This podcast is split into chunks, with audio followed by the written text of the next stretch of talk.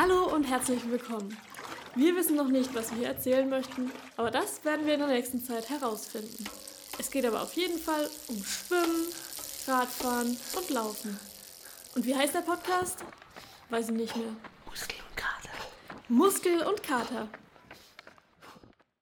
Ja, das sind wir wieder. Die United Runners of Pfalz mit der nächsten Podcast-Folge. Thema heute: Ultra Running, beziehungsweise alles ab 42k und darüber hinaus.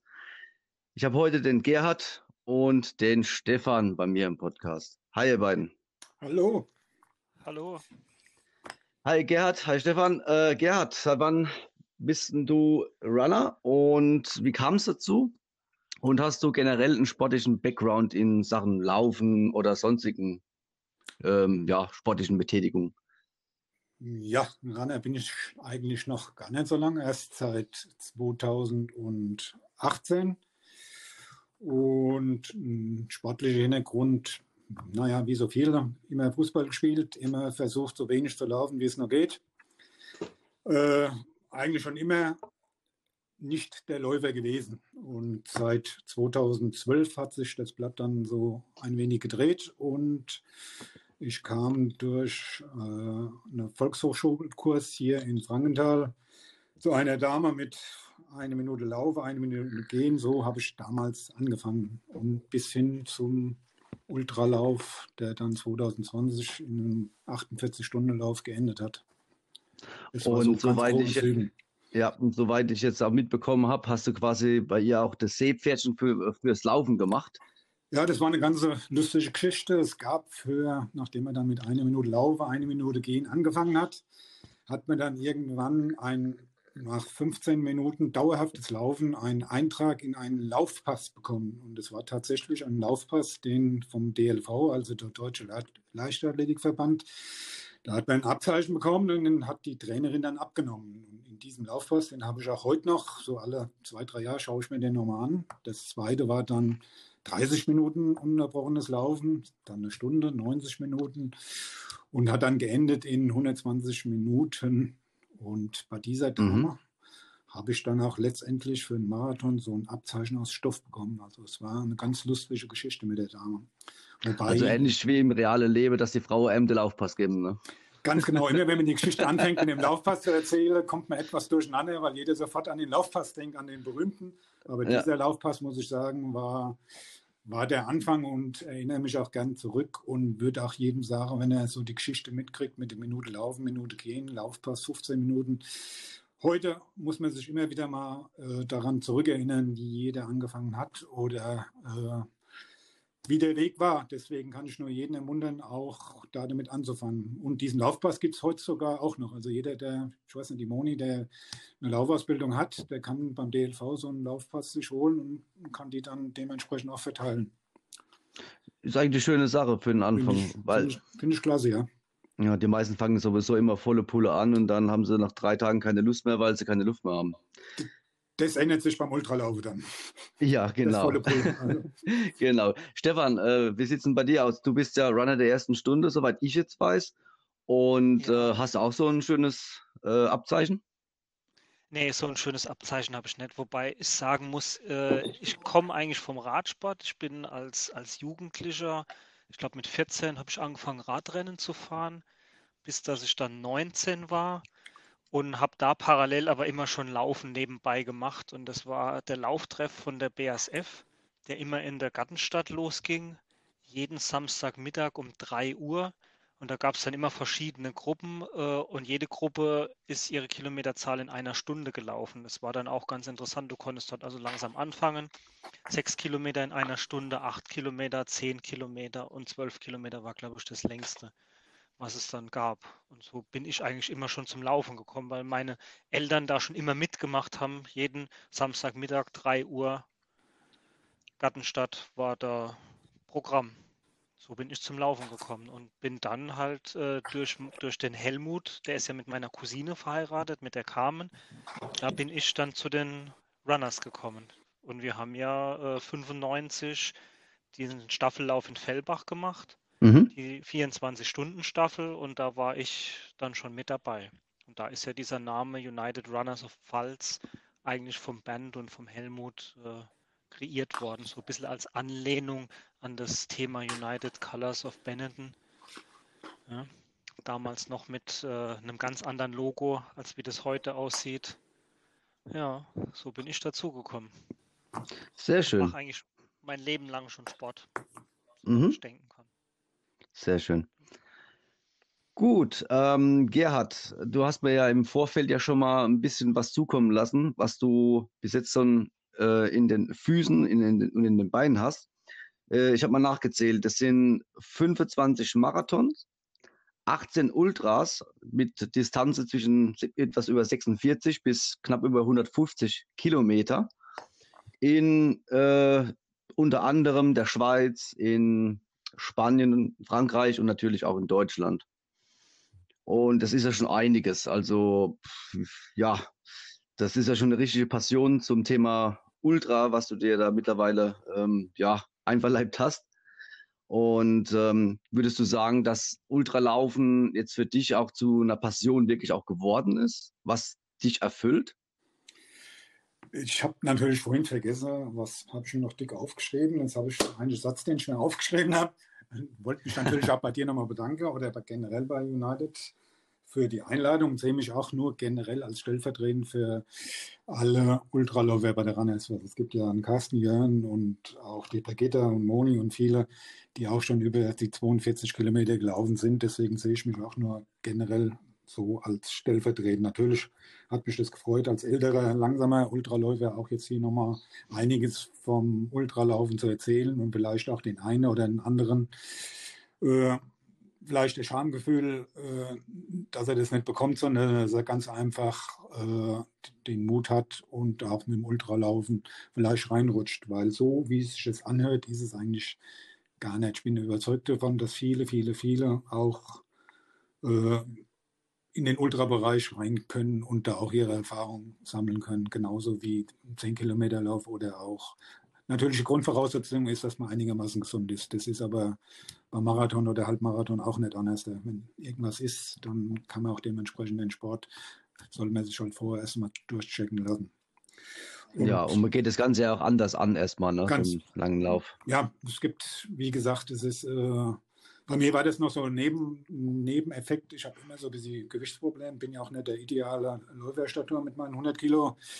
Und mit dem Laufen konnte ich jetzt halt immer ein bisschen kompensieren, dass ich äh, das Gewicht so halten konnte. Und deswegen bin ich da auch so reingerutscht, weil es einfach den Körper gut getan hat, das Gewicht sich stabilisiert hat und äh, teilweise auch mal 20 Kilo, 30 Kilo verloren und 10 wieder drauf. Das übliche Spiel. Und dann wurde halt im Laufe der Zeit wurden die Distanzen halt immer länger.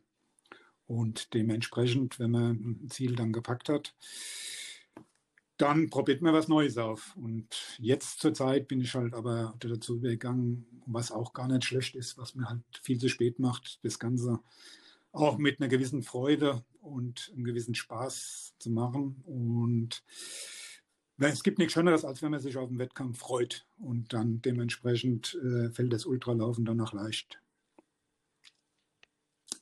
Ja, das ich, und was ich jetzt, habe ich jetzt vergessen, was du gefragt hast. Ne, alles gut, ja. du bist ja voll, ja. voll also alles voll, ja. vollkommen dabei, definitiv. Ähm, habe das ja vollkommen auch verstanden und äh, was so die Faszination dahinter ist, dass man auch, ähm, so verstehe ich das auch, ähm, nicht nur eine Zeit sich da irgendwo vornimmt, sondern ich komme im Ziel an und habe einfach ein schönes Erlebnis und vor allem ein sehr langes, schönes Erlebnis während des Tages, als beim 10 Kilometer Laufen, Halbmarathon oder so. Ich meine, so ein Marathon dauert halt schon nochmal, je nachdem, wie schnell man ist, ich sage mal drei, vier, fünf Stunden, aber da hat man halt ein bisschen mehr davon. Ja, also ich, ich würde generell sagen, dass, dass, dass jeder seine Spielwiese sozusagen finden muss. Das heißt, der eine äh, findet sie eben dann auch beim Ultralauf in einem Bereich, wo er extrem auf Schnelligkeit geht. Und wenn er das kann, ist das alles gut. Und andere machen es halt dementsprechend nur das Ziel zu erreichen. Und da unterscheiden wir uns ja alle. Da unterscheide ich mich auch vom Stefan oder vom, vom, vom, vom Carsten, der ein super, super schneller Läufer ist und auch ein guter Läufer wie der Stefan auch. Aber dementsprechend hat ja jeder seine eigene Seele und ich denke, jeder soll seine Spielwiese, egal was für eine Entfernung das ist, wenn die Freude und der Spaß dabei ist oder auch die Freude über das Ziel und auch noch schnell glückt, so wie es beim Stefan auch über die 100 äh, Meile war bei dem 25-Stunden-Lauf, dann ist es umso schöner. Und beim Ultralauf ist halt auch der Schöne, dass man sich auch mit den Kollegen oder auch mit vielen anderen Läufern mitfreut und nicht die absolute Konkurrenz ist. Die Konkurrenz ist da, aber nie in dem Ausmaß, wie ich sie vorher in anderen Bereichen, selbst beim Marathon, war noch immer wieder nur das Zeit, das Entscheidende und bei dem Ultramarathon kam er doch sehr viel ins Gespräch über, über Strecken, über es hat dann auch viel mehr zugehört, was aber verständlich ist. Beim Marathon zählt halt auch jede Sekunde und jede Minute und beim Ultralaufen äh, da fällt man auch in Löcher und dann bleibt man auch mal stehen und unterhält sich auch mit den Laufkollegen. Und das finde ich halt auch was ganz Besonderes daran. Würde dir mir zustimmen, wenn ich sage, dass ähm, ein Ultralauf, ich sage mal ab 50 Kilometer aufwärts, weil generell ist ein Ultralauf alles, was über 42 K geht, ähm, definitiv auch eine Kopfsache und äh, nicht nur, was man in den Beinen an Körnern hat. Magst du, Stefan, zuerst? Ja, nee, also da würde ich dir schon, äh, schon recht geben, sage ich mal. Irgendwann, ich glaube, bis 50, 60 Kilometer äh, ist das alles noch relativ gut, gut handelbar, aber dann äh, kommt man halt doch schon in den Bereich rein, ähm, wo dann der Kopf schon eine große Rolle mitspielt und äh, der Körper natürlich auch, wenn es dann hier und da zwickt. Wenn man das Glück hat wie ich, bei mir geht das Zwicken oftmals wieder weg, beim anderen bleibt es dann da, dann spielen, spielt der Kopf halt auch, äh, wie lange mache ich es jetzt noch, wann äh, habe ich ein Risiko für die Gesundheit, wann habe ich vielleicht kein Risiko für die Gesundheit. Das ist schon, und je mehr du an die 100 rankommst, sage ich mal, umso mehr spielt der Kopf dann äh, halt dir auch einen Streich und der möchte dann eigentlich aufhören. Ja, und das habe ich halt bei meinem äh, 100-Meilen-Lauf auch gemerkt. Da war das ja ganz extrem. Da musste ich mir wirklich zum Schluss, musste ich mir alles so in, ich habe das in, in, Scheibchen geschnitten und äh, die habe ich relativ kompakt gehalten, wo ich gesagt habe, jetzt muss ich pro Stunde noch äh, acht Kilometer laufen und dann weiß ich ähm, die nächsten dann, dann kann ich mein Ziel erreichen. Aber gelebt habe ich dann eigentlich nur für diese Stunde. Und dann war die Stunde rum und dann habe ich mir die nächste Stunde vorgenommen, um meinen Kopf da äh, ein bisschen den überschaubareren Rahmen zu geben, was ich noch, äh, sage ich mal, wirklich überschauen kann und äh, nicht so weit weg, weil das Ziel, das dann fünf oder sechs Stunden weiter ist, das äh, kommt dir mhm. immens weit weg vor plötzlich. Und da war das für mich eine sehr gute Taktik, wo ich dann meinen Kopf so ein bisschen austricksen konnte für mich. Ja, man muss also so sagen, 100 Meilen sind keine 100 Kilometer, ne? Das sind dann über 160 Kilometer, ne? Ja, genau. Ne, also das muss man auch nochmal äh, überdenken. Das sind, wenn man es mal grob überschlägt, vier Marathon, die man da läuft am Stück. Ja. Das ja. ist schon sehr, sehr heftig. Das heißt, du hast jetzt ähm, die 100 Meilen schon gemacht, du hast äh, 100 Kilometer gemacht. Ja, ähm, zwei, also ja? 100 Kilometer habe ich zwei Läufe gemacht. Äh, der eine war nicht ganz 100 Kilometer, da waren es glaube ich nur 96 Kilometer nach zwölf Stunden. Ach, auf Grunde passt es schon. war, war, auf der Bahn hier in, in uh, Kaiserslautern. Den, ähm, den, haben wir zusammen gemacht, gell? Mhm. Den haben wir zusammen gemacht. Da haben wir uns kennengelernt, genau, ja. Genau. Da haben wir uns das erste Mal genau, näher kennengelernt, so der Gerhard und ich. Ne? Vom äh, Andreas Hesch, sage ich mal, von den äh, 42 äh, mal 42 Kilometer. Das ist ja der, äh, bei uns hier in, in Lautern so eine, so eine Institution für mittlerweile auch schon für Langstreckenlauf. Der hat den veranstaltet, das läuft immer für einen guten Zweck.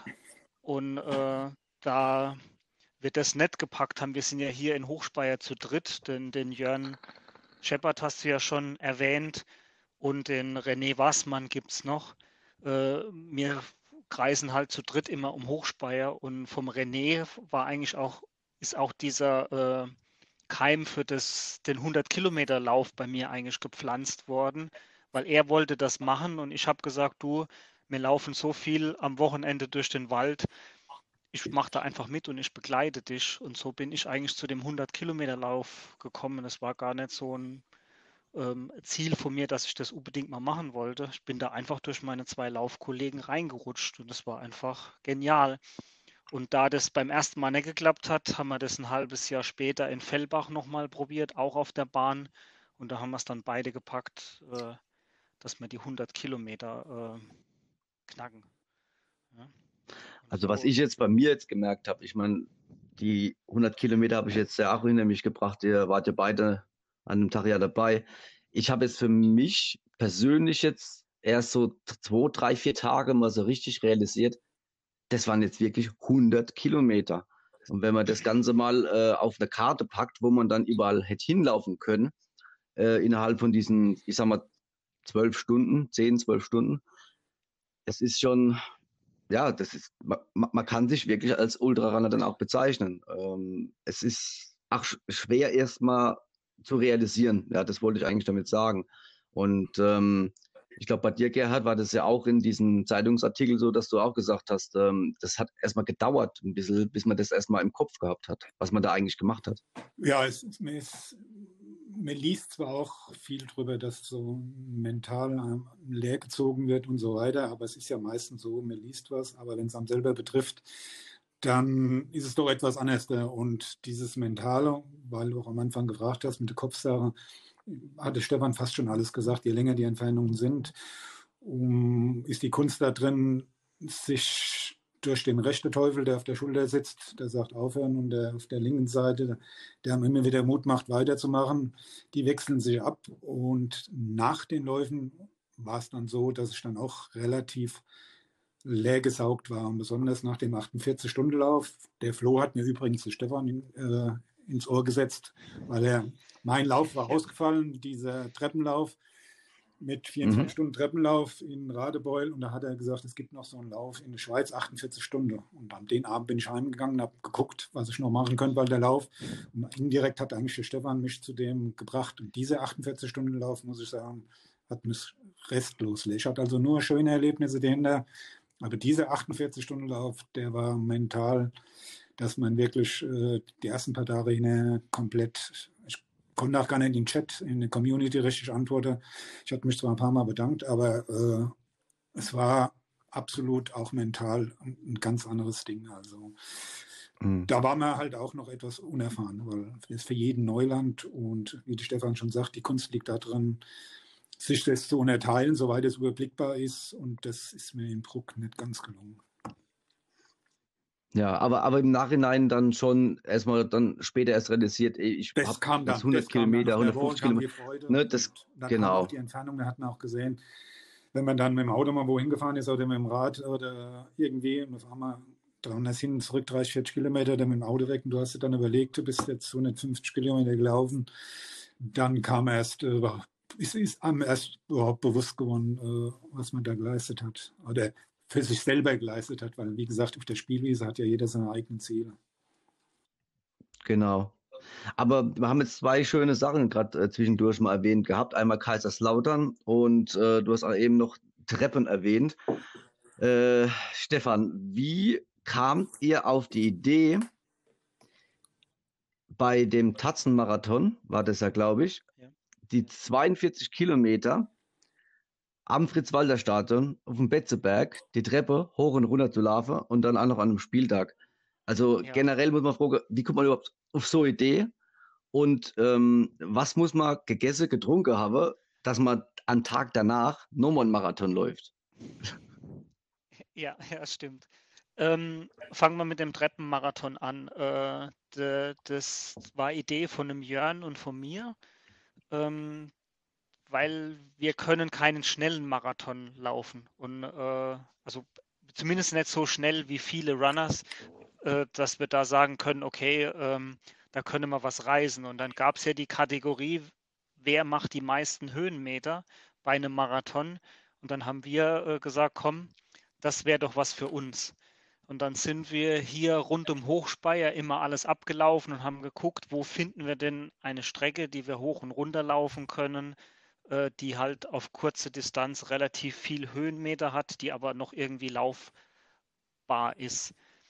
Und äh, irgendwann bin ich äh, abends von der Arbeit heimgefahren, weil meine Schwiegermutter wohnt genau um die Ecke von den Treppen. Und dann ist mir das halt eingefallen, dass ich sagte, ich fahre da mal hin und bin in der Arbeitskleidung. Äh, ein paar Tage vorher bin ich dann äh, mit den Arbeitsschuhen da die Treppe hoch und runter spaziert oder gejoggt. und äh, habe dann gesagt, das wäre, habe mit dem Jörn drüber gesprochen und haben wir gesagt, das ist unser Ding, dort machen wir das. Wir hatten das nicht auf dem Schirm, dass an dem Tag äh, dort ein Betzespiel war.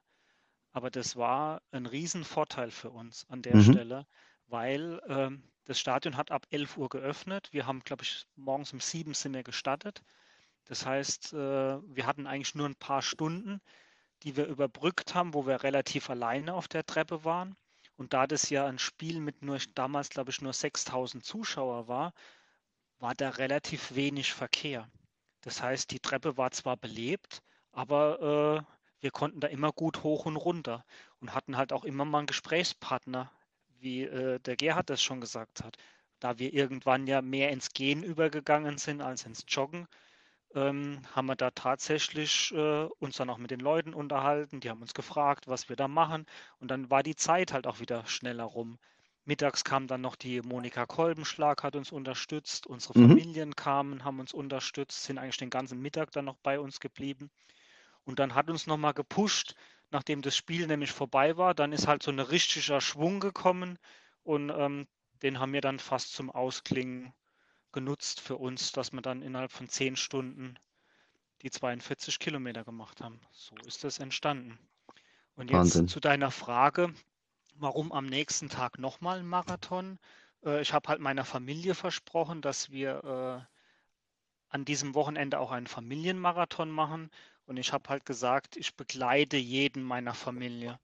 Ich war dann total platt äh, und wollte eigentlich das laufen, was zum Marathon noch fehlt.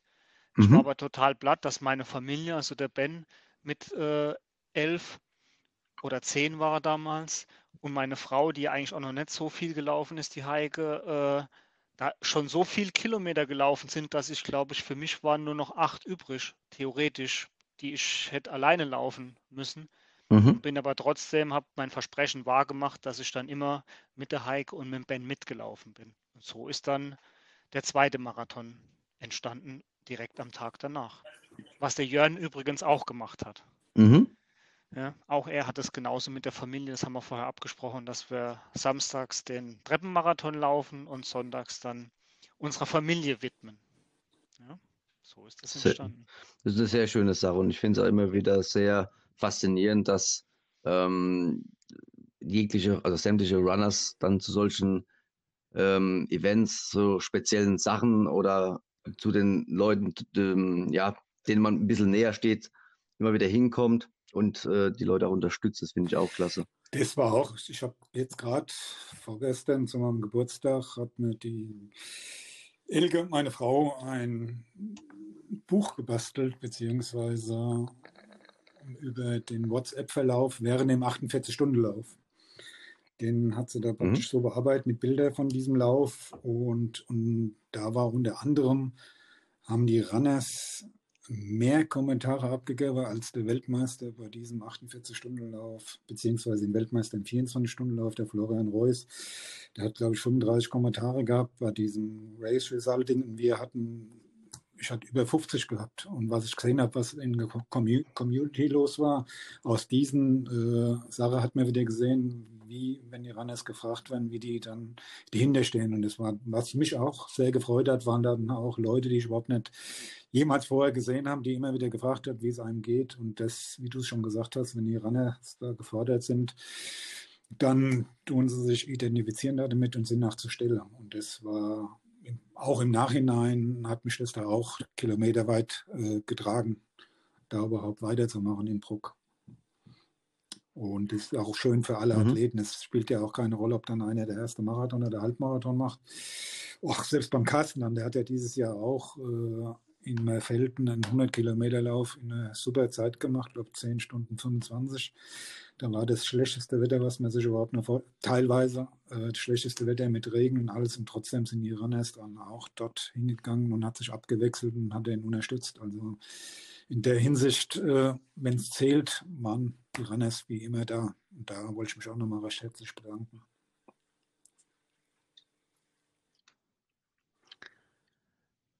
Stefan, äh, wie sieht es denn bei dir aus mit ähm, deine, generell deine, deine lange Läufe? Äh, soweit ich jetzt äh, von dir ja weiß, ähm, du hast es gesagt, du dadurch, dass du jetzt nicht schnell laufen kannst, laufst du ja lieber weiter. Gibt es da jetzt, sagen wir mal, noch irgendwelche Herausforderungen, die du dir vielleicht auferlegen möchtest? Auch nochmal irgendwas in Richtung 100 Meilen, vielleicht äh, in einem anderen Land. Äh, es gibt ja so zig verschiedene Läufe, Ultra oder generell Ultraläufe äh, in den USA oder in der Sahara oder sonst irgendwas. Hast du da schon mal dran gedacht? Nee, also ich äh, liebäugel ja immer noch äh, mit dem Lauf, den der Gerhard letztes Jahr schon gemacht hat, äh, diesen 48-Stunden-Lauf. Da hätte ich schon noch Interesse dran, mhm. sowas mal zu machen. Ja. Aber generell ist es aber, glaube ich, noch die Zusatzherausforderung ja nicht nur die Distanz, sondern irgendwo zwischendrin mal ein paar Minuten zu finden, wo der Körper mal komplett abschalten kann. Ne? Ja. Weil schlafen ist ja nicht viel.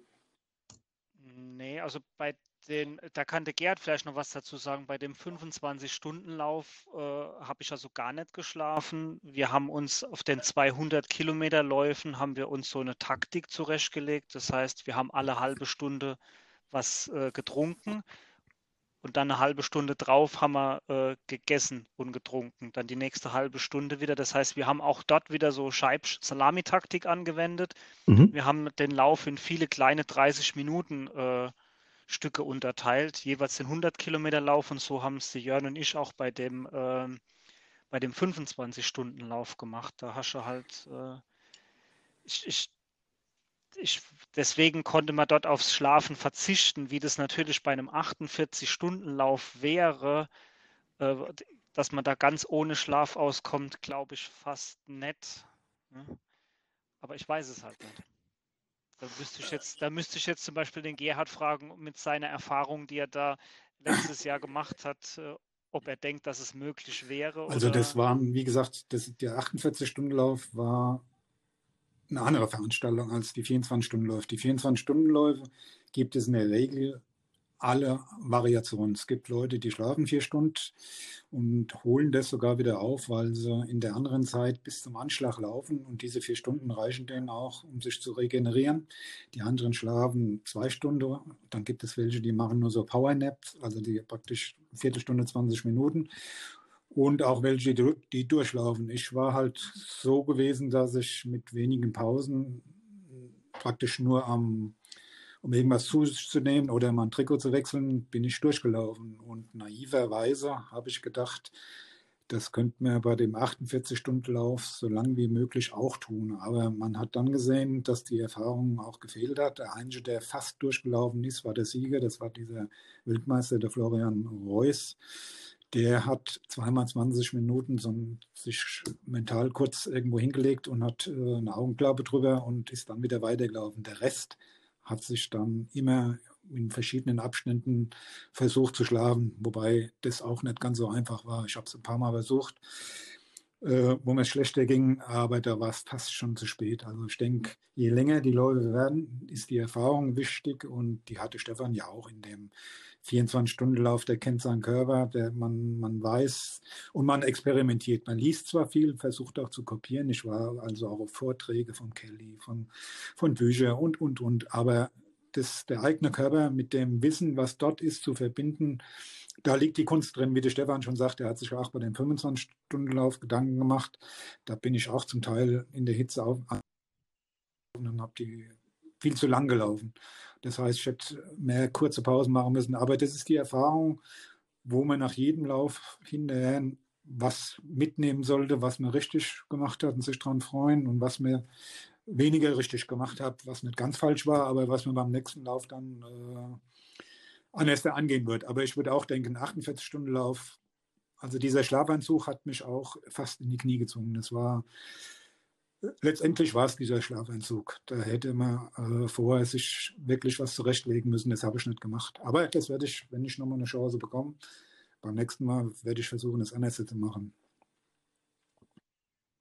Ja, mit jedem Lauf lernt man was dazu, ne? egal welche Distanz. Ne? Auch immer, wenn auch ab und zu mal im Chat steht, heute war ich langsam oder irgendwas, ich denke, es gibt kein schlecht Laufen, kein schlecht, nach meiner Meinung immer nur, immer nur das, was ich für mich sage, mhm. dass es keinen schlechten Lauf gibt, sondern es hat seinen Sinn, auch äh, den Körper mal zu sehen, dass er nicht so will. Und umgekehrt läuft es auch manchmal, wo man gar nicht damit kommt. Und bei diesem 24, 48 und 12 Stunden wechselt es ab, wie es der Stefan gesagt hat. Also manchmal denkt man, nee, jetzt geht es keinen Schritt mehr und dann innerhalb von einer Stunde, halbe Stunde, dreiviertel Stunde fängt man sich wieder und dann denkt man wieder, jetzt geht es die nächsten Stunden so weiter und dieses Abwechselnde im Kopf, das ist das, was man dann in den Büchern als mentale Stärke scheinbar bezeichnet, dass man immer wieder da rauskommt und immer wieder das Vertrauen zu, zu sich selber hat.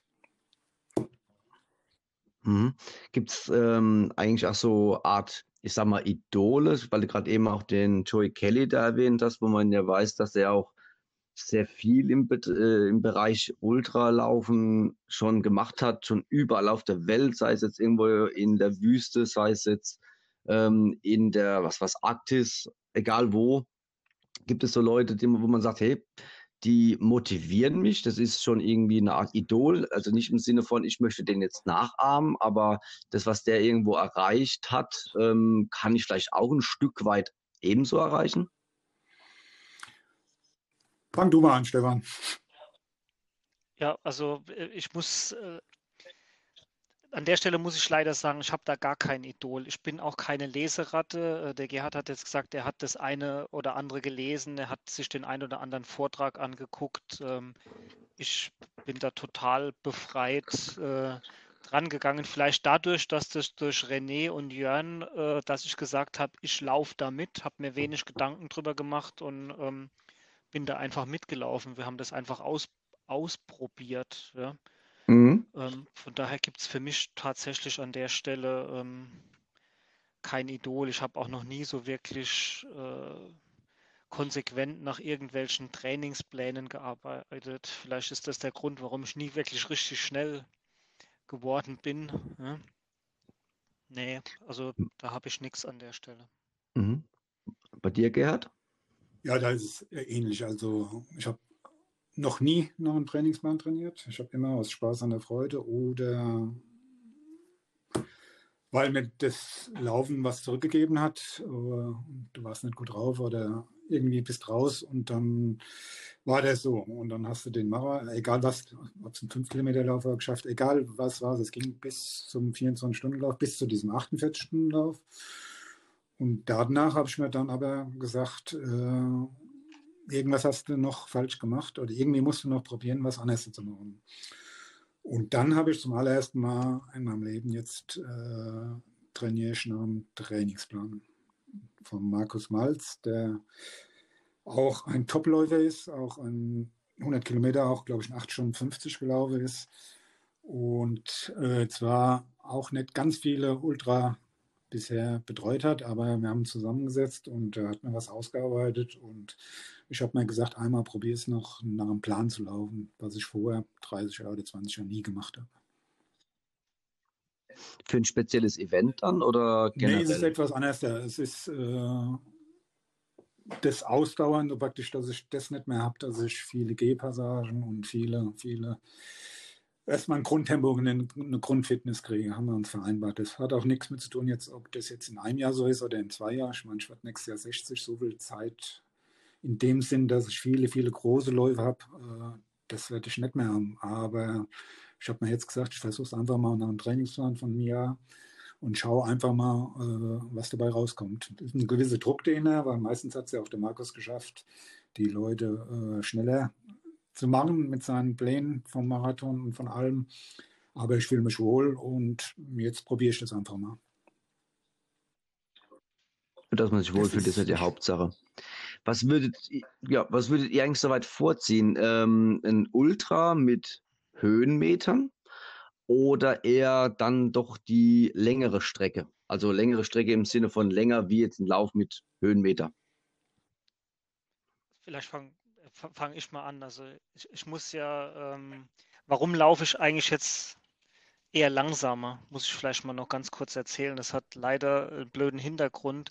Ich war 2018 bei einer Leistungsdiagnostik und äh, bei dem Dr. Bleckmann hier in Kaiserslautern, der macht auch bei uns die Sportschul äh, Heinrich-Heine-Gymnasium betreut. Der habe ich gedacht, komm, lässt du dich mal durchchecken, äh, was ist dann so dein Leistungsstand, sollte man ab und zu mal machen.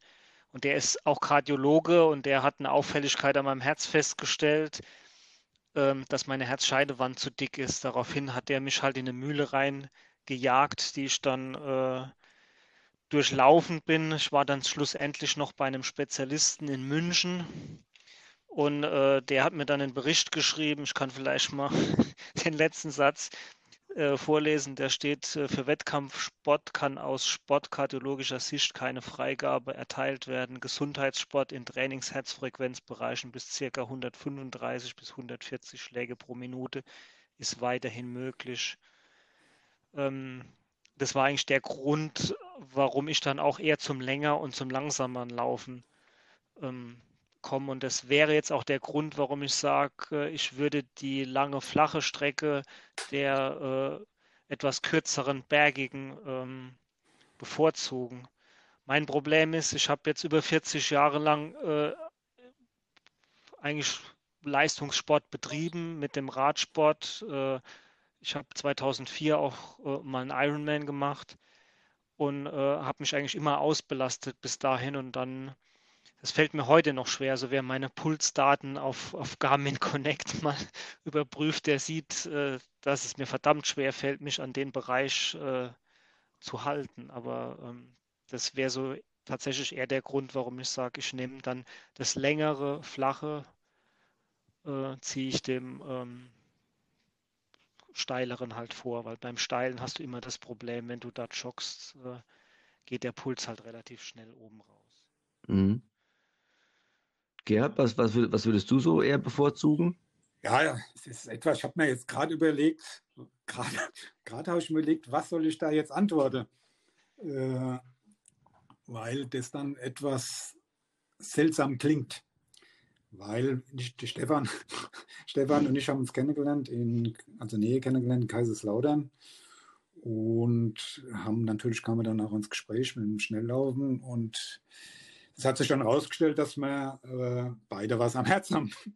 Das heißt, da, das wird jetzt wieder so klingen, dass das Ultralaufen dahin führt, was er dann mit eigentlich gar nichts zu tun gehabt hat. Oder ich habe 2018 auch viel zu spät, wollte ich in Frankreich starten, eine Untersuchung gemacht, weil dort braucht man für gewisse Trails und für gewisse äh, Marathons braucht man eine Bescheinigung vom Arzt, dass man Marathon tauglich ist oder mhm. für diesen Trail. Und äh, das war auch 2018 und beim Kardiologe hier in Frankenthal. Und eine Woche später war ich dann in Ludwigshafen und hatte einen Stand bekommen, weil eine Arterie zu war. Und deswegen, wie Stefan schon sagt, äh, kann ich auch nicht mehr bis zum Anschlag gehen. Und das Lustige, lustig in Anführungsstrichen, war dann in Kaiserslautern, wo wir beide unsere Geschichte erzählt hatten und die Frauen daneben gesessen haben. Und eigentlich, wie gesagt, äh, sollen wir nicht ganz an die Leistungsgrenze gehen. Und daher ist es auch schon beantwortet, die Trails und die Höhenmeter machen unheimlich Spaß. Aber wenn irgendwo die Gesundheit mit einer Rolle spielt, dann musst du dich in dem Bereich zwischen 130 und 150, 160 bewegen. Und das ist eben bei den längeren Läufen, die auch flach sind, gegeben. Das andere ist, äh, ist einfach nicht mehr da. Das heißt, ich bin zwar auch in der Trailtruppe, aber der Puls geht dann meistens so schnell hoch. Und wenn man eine Vorgeschichte hat und auch Kinder hat und so weiter, dann muss man da davon jetzt, wobei ich auch ganz klar sagen muss, was der Stefan sagt, Früher war ich nicht der Meinung, dass man alles reglementieren muss. Mir hat es praktisch fast sogar das Leben gerettet, dass das im Ausland gefordert wurde, sonst wäre ich vielleicht gar nicht drauf gekommen und es wäre dann irgendwo passiert. Es waren, glaube ich, 95 Prozent waren zu und die restlichen fünf, das hat nicht mehr lange gedauert. Obwohl ich nicht geraucht habe, aber halt immer ein guter Esser war oder sonst irgendwo herkam es halt oder auch erblich. Das heißt, ich würde jeden, der Marathon oder auch Ultralaufen, das vorhat, einfach mal, dass er sich grundsätzlich mal untersucht alle zwei Jahre. Und äh, war ich früher nicht so dafür, dass alles reglementiert wird. Heute würde ich es gut finden, wenn es auch in Deutschland so wäre, dass man alle zwei Jahre irgendwo mal zum Kardiologe geht. Aber nichtsdestotrotz sagen sie natürlich auch, dass man weiterhin seinen Sport betreiben soll. Und deswegen bin ich auch eher der Typ, der lang und langsam läuft und auch flach läuft. Ich, ich mein, ja, deswegen heißt es auch so schön, if you can't run fast, ja, run es longer. Gibt so viele, es gibt so viele Sätze, die klingen ja? manchmal einfach und schön. Und äh, aber dementsprechend sich das alles umzusetzen, ist dann auch immer äh, was anderes. Irgendwo, wenn du laufen willst, laufe eine Meile. Wenn du ein neues Leben kennenlernen willst, laufe einen Marathon. Und wenn du mit dir selber mit dir selber sprechen willst oder mit Gott, dann laufe ein Ultra. Irgendso hatte mal irgendeiner gesagt, ist in jedem Laufbuch drin. Aber das auf die eigene Person, auf die eigene Spielweise umzusetzen, das ist die Kunst. Und ich denke, wir haben beide da einen Weg gefunden, wo man den Spaß und die Gesundheit alles selbst so verantworten können und trotzdem schöne Ziele vor Augen haben. Ja, und ihr bringt uns auch immer wieder zum Staunen. Es ist halt so, dass das, das unheimlich ist Wahnsinn. ist. Das heißt, die Runners gibt es gibt fast, es gibt alles. Es gibt nichts, was es nicht gibt, von der Triathlete über einer, der nur fünf Kilometer oder Viertelstunde laufen will, nur, das war wieder das falsche Wort. Äh, es ist alles vertreten und das macht es halt auch schön und äh, die Vielfalt macht es halt auch aus, dass von jeder Facette die Leute dabei sind. Und deswegen freut mich das auch ganz besonders, dass heute auch mal über das Ultralaufen etwas mehr gesprochen wird. Aber wie gesagt, es ist gar nicht so weit weg, wie manche das denken oder fühlen. Ich, ich persönlich bin der Meinung, dass das fast jeder hineinwachsen kann. Dementsprechend der ein bisschen mentale Stärke oder das kann man auch anlernen, weil in dem Moment, wo man Erfolg hat, das hast du ja auch gesehen, dann das, das pusht ganz einfach. Ob das dann immer so weitergeht, ist was anderes. Aber es, mhm. es tut einem mal für gewisse Zeit, tut es auch ganz gut. Stefan, du wolltest auch irgendwas sagen? Nee, der, äh, ich denke, der Gerhard hat jetzt alles äh, gesagt. Das passt, würde ich auch so, so unterschreiben, sage ich mal. Das ist genauso an der Stelle. Ja, also im Endeffekt, ist A, ist es wichtig, dass man sich regelmäßig äh, mal kardiologisch oder generell sportmedizinisch untersuchen lässt. Mhm. Auch vielleicht um seine eigenen Herzfrequenzbereiche mal kennenzulernen, auch wenn man jetzt nicht irgendwie eine Erkrankung oder eine Vorerkrankung hat. Und das nächste ist, haben wir natürlich auch gelernt, ich glaube, das weiß mittlerweile fast jeder, ähm, Laufen ist nicht irgendwo in äh, irgendwelche Bahnen oder generell Sport in irgendwelche Bahnen da reinzustellen, sondern es ist absolut individuell auf jeden persönlich. Ähm, das habe ich für mich jetzt eigentlich auch schon so weit festgestellt und ja. finde es auch gut so. Ich meine, in meinem Fall bin ich froh, äh, dass nicht jeder äh, Veranstalter einen Gesundheitsattest ähm, fordert, weil dann dürfte ich halt nirgends mehr mitlaufen an der Stelle. Ja, ja das ist... Ja? Von daher bin ich jetzt wirklich froh, ähm, dass es dann halt wirklich auch noch so Langstreckenrennen auf der Bahn oder so, wenn du was Längeres machen willst, gibt, wo dann keiner sagt, äh, zeig mir bitte erstmal dein Gesundheitszeugnis, dass das auch funktioniert. Ja, nee, was ich mit sagen wollte, ist, wenn man es dann für sich quasi macht, um ja, sich selbst ja so, mal abzuchecken. 99 Prozent. Das meine ich das eigentlich damit wenn man zum Doc geht oder nur die Freigabe oder was im Hausarzt, da ist ja sowieso nichts. Also 99 Prozent gehen hin, können auch mit dem Laufen anfangen, wenn nichts außergewöhnlich mit dem Rücken oder sonst irgendwas ist. Deswegen denke ich, äh, man soll einfach den Mut haben. Und es gibt ja auch bei der Runners über die Moni oder viele Gelegenheiten, wo man sich hinein testen kann oder das anfangen kann. Nur es ist gar nicht so überdimensional von dem Begriff Ultralaufen. Das heißt, das Ultralaufen unterscheidet sich halt auch, wie mhm. gesagt, es ist etwas entspannter in dem Sinn, dass man man kann sich mit vielen austauschen, auch von den Ultraläufern, mir kriegt was gesagt und die haben es auch alle nicht von heute auf morgen, aber es ist nicht so groß, wie es immer dargestellt wird. Also ich sehe auch die Läufe, die ich gemacht habe, also absolut nichts Besonderes. Das heißt, äh, man soll, jeder soll seine Spielweise probieren, was seine, was seine Grenze ist, was ihm Spaß macht. Und es gibt nichts Schöneres, dass man die Freude dabei hat und die Freude nicht verliert. Und das ist ja auch, wird Stefan bestätigen, dass man bei dem Training oder bei den langen Läufen, es gibt Leute, die machen einen Marathon oder einen Halbmarathon ohne viele Langläufe, der nächste macht es nur wieder mehr mit dem Kopf, der nächste, den helfen wieder ganz andere Sachen. Das Wichtigste ist, sich selbst kennenzulernen und zu wissen, wie man sein Ziel erreichen kann und daran einfach zu arbeiten. Und die Unterstützung ist ins, wie bei der Runners ist auf jeden Fall riesig. Das heißt, früher hatte ich überhaupt nicht den Ansatz gehabt, irgendwelche, irgendeinen zu fragen. Heute, wenn ich mit Stefan oder mit irgendwelcher Ultraläufer spreche, kommt immer wieder ein Tipp, kommt immer wieder was Neues raus, ob das jetzt die Veranstaltungen nur sind oder auch äh, die Ernährung oder sonst was. Auch mit dem Carsten, der habe ich mich auch ausgetauscht. Ich sage immer, man kann von jedem was dazulernen. Mhm. Also was ich es äh, eigentlich am schlimmsten fand ähm, bei dem 100 Kilometer Laufen, sind die Füße. ähm, das war wirklich noch so 60, 70 Kilometern, wo ich gedacht habe, gleich platzen mir die Schuhe. Das war ja, glaube ich, das, was mich am meisten auch genervt hat. Dann später auch dann mal die Schuhe mal versucht zu wechseln. Hab, da habe ich gemerkt, okay, hm, das liegt nicht an den Schuhen, es liegt an meinen Füßen. Das fand ich eigentlich so am schlimmsten. Äh, aber ansonsten fand ich es eigentlich, ja, ich fand es irgendwo angenehm. Es war, es hat, es hat mega Spaß gemacht. Und ähm, was ich auch für mich gemerkt habe, ist, äh, dass man versucht, ähm, vom Kopf her äh, nicht irgendwo mental stark zu sein, sondern sich irgendwo vom Kopf her abzulenken. Ich meine, an dem Tag habe ich auch mehr oder minder sehr, sehr viel Ablenkung gehabt durch, ähm, durch euch, durch jeden, der da war, durch jedes Gespräch. Aber generell finde ich eigentlich in den Zeiten dann zwischendurch, wo ich mal alleine gelaufen bin, war es wirklich so eine Sache, ja, ich habe da mal an dies gedacht, mal an das gedacht, mal oder mal einfach nur so ein bisschen die Natur genossen und nicht irgendwo die Schritte, die Kilometer oder die Runden gezählt. Und ich finde, vielleicht kann man das, also so habe ich es für mich das kennengelernt, äh, sich da auch ähm, das Ganze ein bisschen vereinfachen. Ja, oder so wie du, du das vorhin gesagt hast, Stefan, dass man sich das in Portionen einteilt. Jetzt kommen die nächsten zwei Kilometer oder die nächsten fünf Runden oder da hinten ist der nächste Baum oder was auch immer. Und ähm, ja, so habe ich es eigentlich für mich jetzt irgendwo mal ein bisschen kennengelernt.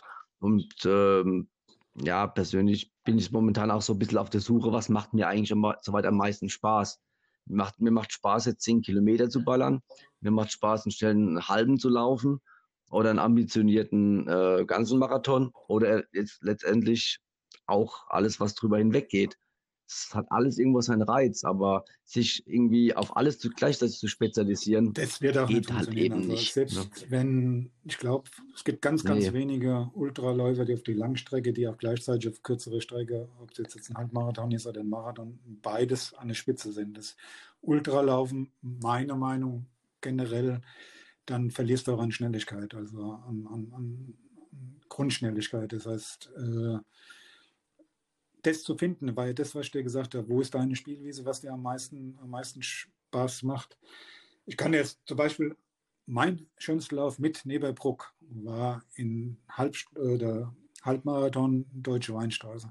Da habe ich mir ein dreieinhalb Kilo äh, Schlümpfe im Rucksack getan, 700 Stück, und habe die an die Zuschauer verteilt. So viele schöne Erlebnisse wie bei diesem Halbmarathon von die Kinder von, von den Helfer, von der Feuerwehrleute was zurückzugeben, hatte ich nie wieder gehabt. Das heißt, die, wenn du jetzt sagst, für was trainiere ich oder wo will ich hin, du musst sehr wahrscheinlich das rausfinden, was dir Spaß macht, die langen Distanzen, das Höhenmeter oder ob es letztendlich der Marathon ist. Die Hauptsache wird da sein, dass du dich immer wieder neu motivieren kannst, immer wieder neu den Spaß findest und den Spaß nicht verlierst, weil ich glaube, dass viel ist, wenn man den Spaß verliert, oder vom Training, dass es nur Überwindung kostet, dass man dann auch mental irgendwann leergesaugt wird. Ja. ja. Wenn man keinen Spaß dran hat, dann macht man ja irgendwas falsch. Vollkommen richtig. Du sagst jetzt gerade, ähm, der schönste das Lauf für dich war jetzt der Halbmarathon ja, das, äh, das, von der Deutschen Weinstraße. Gab es da noch irgendeiner, der dir ja, sehr zugesagt hat? Ja, war das auch Bruck gewesen. Also, äh, es, wie gesagt, für mich hat dann jeder gesagt, du kannst eigentlich zufrieden sein. Hätte ich auch sein können, aber ich habe dann gemerkt gehabt, dass diese Unbesiegbarkeit im Kopf, diese mentale Stärke, immer bis zum Ziel zu gehen. Ich habe dann so ein bisschen Wassereinlagerung, Rückenschmerz, ein bisschen geht nicht mehr. Aber dieser Jonas Deichmann hat ja auch gesagt, es ist eine Kopfsache, der Triathlet, die, das alles zu überwinden. Und das war die Kunst. Einerseits war es auch mal gut, an seine Grenzen zu kommen. Und das war auch mit einer der schönsten Läufe zu sehen, wie weit man doch noch kommen kann, obwohl man eigentlich schon vorher aufhören will. Und das war in diesem Lauf einige Male so. Dann kam dann die LG immer wieder mit neuen Nachrichten oder hat dann gesagt, äh, Grüße von dem und dem und dem. Und ich habe es immer weitergetragen. Also das war, ich habe mich dann auch leider erst kurz nach dem Aufhören mit Stefan dann unterhalten, wo ich meinen Transponder abgegeben habe und hatte noch 15 Stunden gesehen, dass ich noch die Zeit hat, aber war war nicht mehr in der Lage, denn irgendwo weiterzumachen. Also da hatte ich den Spaß und die mentale Stärke war da eben nicht mehr vorhanden. Aber trotzdem war es von dem ganzen Ablauf, von dem, was du erlebt hast, von der Stimmung her, von den Leuten, die dort gezeltet haben, von dem Weltmeister, der ganz normal war wie du und ich, und wo man sich schon erhalten konnte und die 24-Stunden-Läufer mit auf die Strecke kamen und, und, und, und. Wobei man da natürlich sagen muss, ich hatte zweimal unwahrscheinlich Glück. Einmal im März, wo wir den Marathon gemacht haben, 500 Meter unter der Erde mit Maxel und noch einigen Runners zusammen, äh, dass da Corona gerade der letzte Wettkampf war und im Oktober war es auch so, dass es auch der letzte Wettkampf war. Dazwischen war ja für viele gar keiner. Das heißt, ich hatte absolutes Glück. Äh, zwei Tage später hat die Schweiz zugemacht. Da wäre der Lauf hätte nicht mehr äh, stattgefunden. Mhm. Wie gesagt, der eigentliche Lauf war der Treppenlauf, wo man hat trainiert äh, schon eineinhalb Jahre. Ich kenne auch übrigens die Treppe in Laudern auch, weil die habe ich mit Thomas und dem Dreifach-Triathlon von der Ranners auch um einen Halbmarathon drauf gelaufen. Es sind über 200 Treppen, es ist schon ordentlich, was der Stefan da gemacht hat. Wobei, Stefan, äh, es wird nochmal versucht, das Ding nach Frankenthal zu holen. Also, das wird nochmal versucht. Ja, es ist noch nicht, es ist ja, ja. leider Corona, dass man nicht so fahren kann, wie man will. Wir werden es nochmal probieren. Aber wie gesagt, äh, das ja, war mit einer der schönsten Läufe, das in, in Bruck und das auf der Deutsche Weinstraße. Ich denke auch immer, wenn man lang genug läuft, und Stefan auch, der sagt ja auch, wenn man die Verletzung oder jetzt das mit dem Herz hat, muss man auch ein Stück Dankbarkeit zeigen und muss halt ab und zu noch was zurückgeben. Ja, ob das jetzt in der Form von so einem Spendenlauf ist. Ich habe versucht, die neben der Runner ist auch immer irgendwo anders noch was hinzuspenden. Und diese 24-Stunden-Läufe habe ich dann immer gemacht für irgendein Projekt, wo ich die Leute gekannt habe, ob es nach Nepal war oder in Heilbronn war für Nepal äh, das Spendenprojekt bei dem 24-Stunden-Lauf. Und habe dann immer versucht, entweder als Helfer was zurückzugeben oder auch generell mal was ganz anderes zu machen, damit man auch mal die Sicht sieht, wie es von der anderen Seite ist. Und das waren eigentlich die zwei schönsten Sachen, die Schlümpfe zu verteilen an die Kids, an die Helfer, an die Feuerwehr, an die Polizei, weil die gehören ja auch immer mit dazu zu so einem Event. Man kann das alles nicht nur mit den Läufern veranstalten, sondern man braucht immer jede Menge Leute drumherum. Und dessen Bruck, das waren die Zuschönste. Und Stefan, hast du äh, Erinnerungen an einen Lauf, wo du sagst, das war so für mich das schönste Erlebnis? Ich könnte jetzt gar keinen einzelnen, gar keinen einzelnen rauspicken. Ich sag mal, mhm. äh, ich bin Frankfurt meinen ersten Marathon gelaufen, 2003. Das war für die Vorbereitung ähm, für den Ironman in Rot. Ähm, dieses Gefühl, wo dann die Medaille dir im Ziel über, auf die Schulter gelegt wird, äh, nach deinem ersten Marathon, das finde ich halt unbeschreiblich. Ja? Dir fällt, mhm. dir fällt alles die ganzen Emotionen, die fallen da. Ich kann das gar nicht richtig beschreiben, aber das ist so ein geiles Gefühl, was da durch dein, dein Körper richtig durchströmt wird. Das war für mich so, sag ich mal, der, der tollste Lauf, die tollste Erinnerung, sage ich. Ansonsten habe ich natürlich sehr viele schöne. Ich bin in, in Kandel, den Bienenwald-Marathon, bin ich mal 42 Kilometer hinter dem Wiegald Boning in seinen Schlapperhosen und äh, gestrickten Socken hergerannt und bin nicht hingekommen. Ähm, auch das war mal witzig jetzt oder äh, nochmal auf die Ultraläufe, der Sechs-Stunden-Lauf hier in der Barbarossa-Halle. Ähm, 63 Kilometer in, in, in sechs Stunden auf dieser kleinen Bahn. Äh, auch das war was, was einfach äh, im Gedächtnis hängen bleibt, was mal was ganz anderes nochmal war. Ja. Mhm. Aber ansonsten, habe ich viele schöne, schöne Läufe gemacht, ob es der Halbmarathon in Oggersheim ist oder ich denke, dass jeder Lauf hat so eine eigene Geschichte. Und das, was der Stefan auch sagt, äh, ja.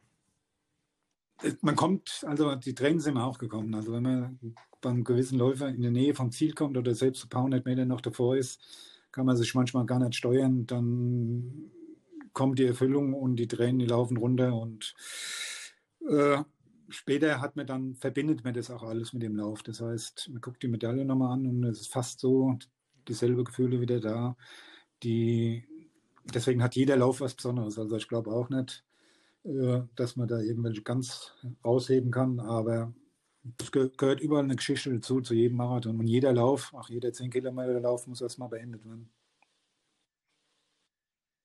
Ich habe einen kennengelernt bei dem Jungfrau-Marathon. Da hast du vollkommen recht. 800 Marathons gelaufen da ging es auch um Ernährung und um andere Sachen. Und der hat mir dann während dem Lauf erzählt, dass er beim 10 Kilometer Lauf in den Hungerast reingelaufen ist. Also dass er komplett, komplett leer war. Und der hat immer gesagt, dass jeder Lauf, egal wie lange er ist, nach, wenn er nur drei Kilometer ist, muss er erstmal gefinisht werden. Das heißt, er war von nichts gefeit, er war von sich selbst überzeugt, dass er bei der kürzere läuft niemals nach dieser langen Erfahrung irgendwo in Bedrängnis kommt. Und es war warm und einige hat zusammengespielt und er ist dann in die Knie gegangen. Also der hat gesagt, jeder Lauf hat seine eigene Geschichte und im Endeffekt stimmt das auch.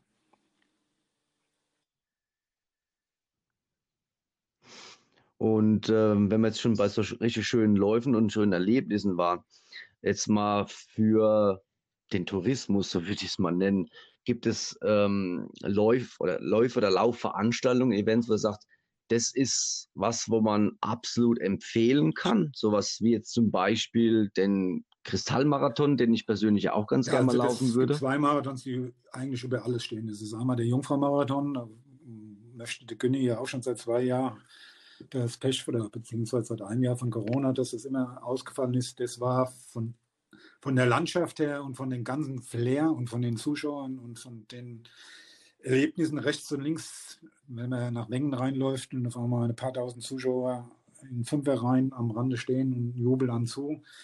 Glocken, die so groß sind, sowas habe ich noch nie gesehen gehabt, dass überhaupt, dass man so einen Lärm machen kann, ist ein außergewöhnlicher Lauf. Also Jungfrau-Marathon würde ich jedem sage, das ist unaufmachbar. Das heißt, es ist ein Halbmarathon, der nicht hoch und runter geht, sogar eher flach geht.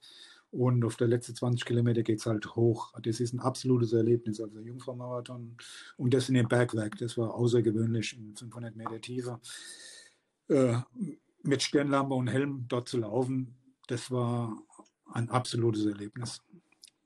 Wundert mich auch, dass wir das noch nicht gepackt haben, dort äh, die Runners dorthin zu gehen, weil es gibt dort ähm, sind etwas seltsame äh, Streckenlängen. Das kommt dadurch zustande, dass eine Runde, ich glaube, 9,75 Kilometer gibt es einen Lauf, 22 Kilometer und dann der eigentliche Marathon mit 42,195. Und mit Führung, mit Erzählung, wie die früher gearbeitet haben in dem Bergwerk und, und, und. Ein absolutes äh, Erlebnis.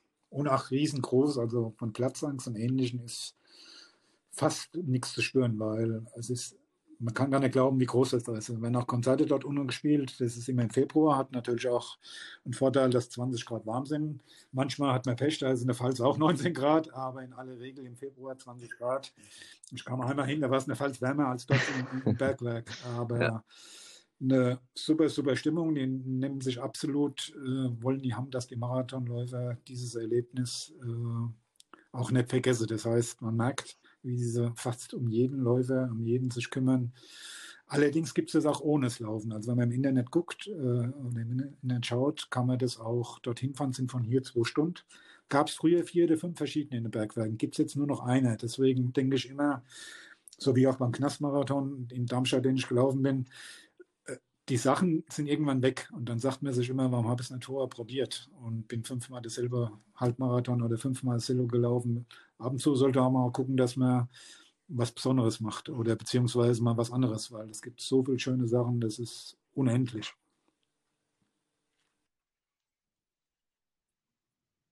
Wahnsinn, was es alles so gibt ne? und gibt, äh, nichts, was für Ideen die Veranstalter kommen. Wahnsinn. Wobei in dem einer jetzt noch de, ja, was ich jetzt auf die Zukunft sehen, wird der Begriff Backyard noch eine Rolle spielen, wo ich habe so die Befürchtung, dass die Läufe, die ich in der Stefan laufe, die 24 Stunden und die 48 Stunden, werden immer, immer weniger werden, weil eine andere Laufform im Moment aus Amerika rüberschwappt und es gibt ganz wenige 48 Stunden Läufe, 24 Stunden Läufe. Bei 24 Stunden geht es noch, bei 48 Stunden muss man schon suchen.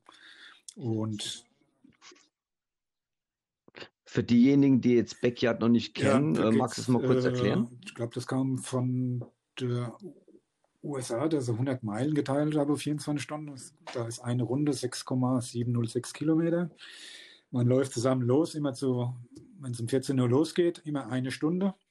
Die Geschwindigkeit spielt keine Rolle. Man muss nur in der nächsten Stunde wieder am Start sein. Das heißt, wenn einer die 6,7 Kilometer in 40 Minuten macht, dann hat er 20 Minuten Pause. Und wenn einer 50 Minuten braucht, dann hat er noch 10 Minuten Pause. Und dementsprechend gibt es dann ein Signal, entweder eine Hupe oder eine Klingel. Und zur vollen Stunde geht es wieder los. So lang, bis am Ende nur noch einer auf der Strecke ist. Und das ist dann der Gewinner. Das gab es, glaube ich, vor zwei, drei Jahren zum ersten Mal in Kandel. Letztes Jahr war, glaube ich, die Weltmeisterschaft dort.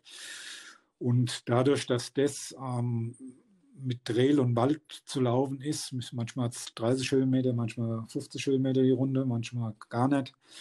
Das schwappt so rüber, das macht den Leuten in Amerika überall unheimlich Spaß und ich glaube fast, dass das so, dass diese Stundenläufer hier nicht ablösen wird, aber es wird auf jeden Fall ein neues Muster kommen, weil die Leute sitzen dann, wenn sie ausgeschieden sind, wenn Corona mal vorbei ist, alle zusammen und beobachten noch Runde für Runde, wie der Rest vom Feld noch versucht, äh, so lange wie möglich zu laufen. Und die Läufe gehen manchmal ein Tag, zwei Tage, drei Tage.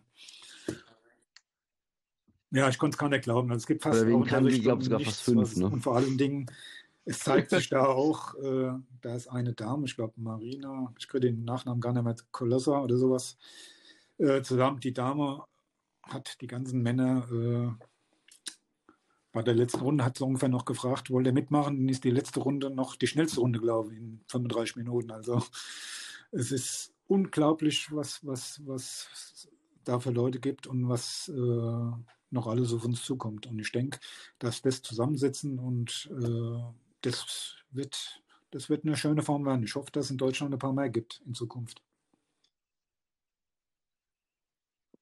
Ja, und das ist eigentlich ja. so nach dem Motto, ich nenne es mal The Last Man Standing quasi auch ist, äh, ist es eigentlich so, dass der das, zweite ja, DNF stehen hat. Und vor allen Dingen aber auch stehen der haben müsste. Ne? noch die letzte Runde komplett zu Ende machen, sonst hat er das auch. Also das heißt, wenn er die Dame, die da gelaufen ist, ja. äh, da war glaube ich sogar die Karina, die auch viele von der Runners kennen, die war da mit dabei die ist noch die Runde gelaufen und hat dann nochmal geschaut und äh, da waren dann alle Männer weg vom Fenster und dann ist sie noch die eine gemütlich zu Ende gelaufen, hat mir gedacht, aber sie ist dann Bestzeit gelaufen. Das heißt, der Letzte muss auch noch diese Runde komplett zu Ende laufen. Ja, und was auch irgendwie das Schöne ist, man kann sich das Ganze, finde ich mal, ähm, ein bisschen einteilen. Man sagt, okay, ich muss jetzt maximal das Ganze in einer Stunde bewältigen ich mache einen, Mix aus Gehen und aus, leichten, äh, aus einem leichten Laufen. Weil theoretisch muss man ja im Schnitt nicht schneller sein wie 6,7 km/h. Ja, also das heißt, zügiges Gehen würde theoretisch ja auch schon ausreichen. komplett fehlt, was ist, was ist äh, was das Beste ist für den Körper. Das heißt, die Dame hat gesagt, äh, sie muss so schnell laufen, die kann mm. nicht mit den anderen eine andere Geschwindigkeit gehen, weil sie sonst irgendwelche Schmerzen kriegt und sie läuft ihr Tempo. Dann hat natürlich jeder gedacht, das kann sie nicht lang. Aber für sie war das bis zum Sieg am Ende war das das Ergebnis. Aber bekehrt habe ich null Erfahrung. Deswegen wäre ich mal ganz froh, wenn irgendwo was wäre. Und wir können es einfach mal ausprobieren, weil ich denke, das wird sich auch unterscheiden von dem 24-Stunden-Lauf, weil Du kannst keine Stunde oder zwei Stunden irgendwo eine Pause machen, umziehen oder sonst irgendwas. Du musst irgendeinen Plan haben. Aber ich denke, das wird recht interessant. Ich freue mich schon drauf, dass irgendwo, mhm. hoffentlich setzt sich das ein bisschen durch, dass man das mal ausprobieren kann. Also soweit ich jetzt weiß, sind ja auch einige ähm, solche Backyard-Läufe, ich glaube auch ja, beim Schinder Trail oder so, so dass sie das da, das heißt, da oben die, die letztes Jahr äh, veranstalten. Sind, von einem Tag. Ich habe jetzt ja, das stimmt. einen der von der Runners Nürnberg, den Florian, ich kriege gerade den Namen zusammen, Geffers, der macht einen privaten Lauf mit 25 Leuten, bietet es an. Da habe ich jetzt da zum allerersten Mal die Möglichkeit, hoffe ich jedenfalls. Da ist natürlich so, ich kann die Geschwindigkeit sehr wahrscheinlich, mir wird es sehr wahrscheinlich sogar zu schnell sein, weil ich glaube, äh, nach 60, 70, 80 Kilometer, das wird mir zu schnell sein. Beim 24-Stunden-Lauf ist dann wieder anders. Dann kannst du da langsamer machen. Das kannst du bei diesen Läufen nicht. Da scheidest du halt aus. Aber man muss es halt auch mal mitmachen. Das heißt, wenn wir mit Corona Glück haben, ich glaube, das ist im Juli irgendwann oder Ende Juni, äh, vielleicht könnte man da mal die Gelegenheit dazu.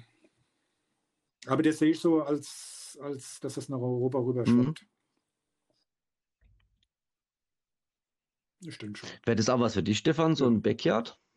Ich denke, das, denk, ja, das würde, würde, mich auch mal interessieren. Geise, ich, das denkt. Ja, ja. Ja. Schöner als die Treppen, Stefan, oder? Fand ich mir schon auch vorstellen. Ich habe das bei euch ja.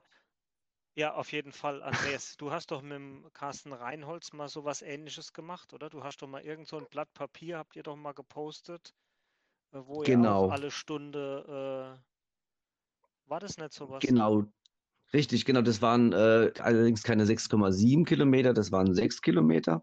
Das war äh, nochmal so eine Challenge vom Meldeläufer. Das ist ähm, der Michael Frenz, der kommt auch äh, hinter Lautern, quasi aus dem Pfälzerwald fast sogar. Und ähm, der macht mehrere Challenges übers Jahr. Ähm, jetzt zum Beispiel, ähm, wie jetzt hier, jetzt hier im Frühjahr von März bis ähm, Ende Mai, äh, dass man sich dann zum Beispiel ein Ziel setzt von 1000 Kilometern, 1661 Kilometern oder wie auch immer. Ähm, und da bietet er halt eben auch ähm, so, äh, ja, so ein Loop, er nennt das Infinity Loop Mhm, an. genau. Das ist, wie gesagt, das ist dann die Strecke von 6 Kilometer, nicht die Originalstrecke von 6,7. Und da habe ich das eigentlich auch mal kennengelernt vom Prinzip her. Und ich muss da vollkommen auch dem ähm, Gerd zustimmen, sich da eine Taktik zurechtzulegen, wenn man das noch nie gemacht hat, ist schwierig. Man hat eine ungefähre Vorstellung. Wir haben das auch so ein bisschen, ich nenne es mal, ja, ein bisschen blauäugig sind wir das Ganze angegangen. Am Anfang war man vielleicht einen Tacken zu schnell. Dann haben wir dann 20 Minuten rumgesessen, haben nur ein bisschen Kaiserslaune geguckt auf dem Handy. Ähm, da sind wir wieder weitergelaufen, aber so ab 60, 70 Kilometer merkst du schon, oh, diese Pausen, die bringen deine Muskulatur zum Abkühlen und es tut so weh, wieder loszulaufen, dass es vielleicht sogar sinnvoller gewesen wäre, ähm, so langsam zu laufen, auch mit so einem Mix zwischen Gehen und leichten Joggen, äh, dass man vielleicht mal eine 2, 3 Minuten Pause hat, so ähnlich jetzt wie bei euch beim 100-Meilen-Lauf, dass man kurz was isst, kurz was trinkt und dann im Endeffekt dann wieder auf die Strecke geht, jede Stunde. Und ja, das kann halt dadurch, dass es sehr, sehr lange ist, das zieht sich ja ewig, ja, je nachdem, wie lange man halt eben auch durchhält. Und das kann halt eben dann auch schon mal zwölf Stunden, 20 Stunden oder wie auch immer gehen. Das Ziel da war quasi maximal 24 Stunden das Ganze äh, durchzuhalten. Hat, glaube ich, auch nur, ich glaube, eins oder zwei Leute, drei Leute geschafft. Und irgendwann habe ich auch für mich gesagt, nee, komm, äh, ist gut. Es waren dann bei 84 Kilometern letztendlich. bist du, bist du uns aber schon voraus. weil Aber es hat mega Spaß gemacht, definitiv. Was, Ja. weil es garantiert eine Umstellung zu dem 24-Stunden-Lauf oder auch, weil im Kopf sich dann eine Taktik zurechtzulegen, das wird das Entscheidende, das wird das Entscheidende sein. Und auch der Körper, dass der Körper das mitspielt. Und dann wird es noch eine Rolle immer spielen, denke ich mal. Richtig. Bei dem Schindler war das, glaube ich, im Oktober und da haben viele gesagt, die nass geschwitzt waren, dann 20 Minuten in der Kälte und auch wieder umziehen und das auch schon ein himmelweiter Unterschied ist, wie die Muskeln mitmachen, ob es im Sommer ist und ob es eher in kälteren Temperaturen sind. Und äh, ich denke, das ist schon ganz reizvoll.